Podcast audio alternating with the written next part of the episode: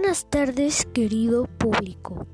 Hoy en este hermoso canal de Radio Mañanero les contaremos una historia de terror de aquí de Tijuana, nuestro lugar natal que pertenece al estado Baja California. Esta historia se llama La bailarina sin cabeza.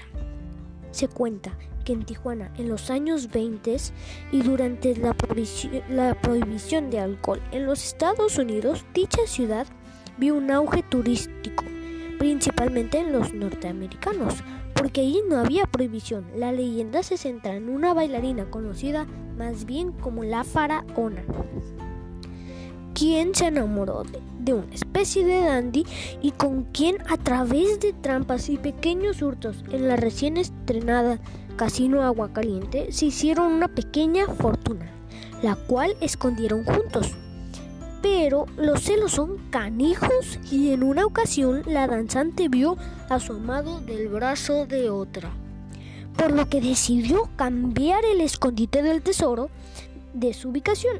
Su amante al saber dicho movimiento, sacarle la verdad de manera violenta, le intentó sacar la verdad, ya que el amante solo estaba con el dandy por dinero lo cual enfureció mucho a la bailarina y no le dijo nada, y al no sacarle la palabra alguna decidió matarla, cortándole la cabeza.